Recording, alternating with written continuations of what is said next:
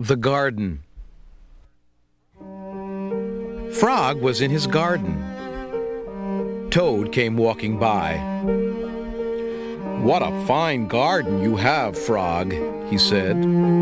Yes, said Frog, it is very nice, but it was hard work. I wish I had a garden, said Toad. Here are some flower seeds. Plant them in the ground, said Frog, and soon you will have a garden.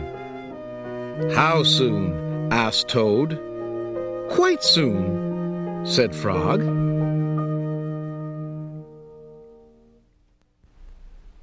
Toad ran home. He planted the flower seeds. Now, seeds, said Toad, start growing. Toad walked up and down a few times. The seeds did not start to grow. Toad put his head close to the ground and said loudly, Now, seeds, start growing. Toad looked at the ground again. The seeds did not start to grow.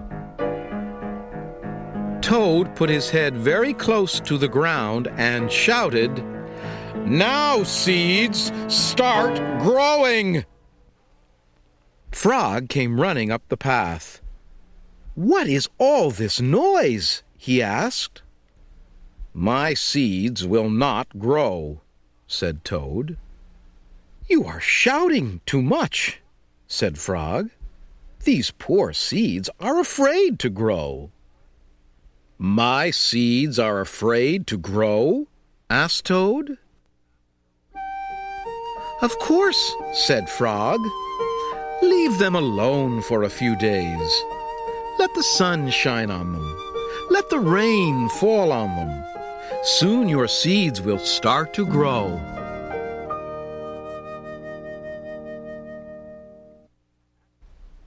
That night, Toad looked out of his window.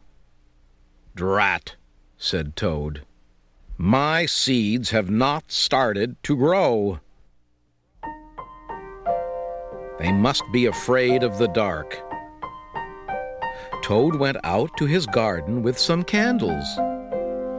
I will read the seeds a story, said Toad. Then they will not be afraid. Toad read a long story to his seeds.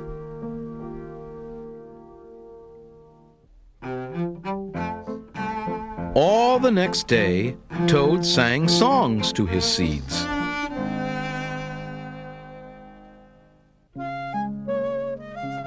And all the next day, Toad read poems to his seeds.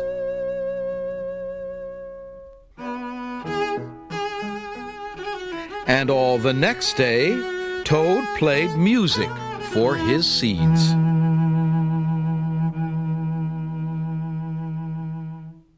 Toad looked at the ground. The seeds still did not start to grow.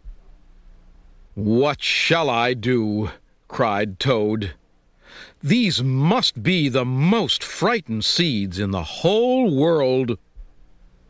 Then Toad felt very tired, and he fell asleep. Toad, Toad, wake up, said Frog. Look at your garden. Toad looked at his garden. Little green plants were coming up out of the ground. At last, shouted Toad, my seeds have stopped being afraid to grow.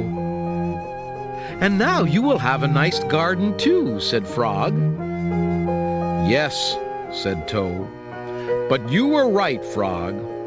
It was very hard work.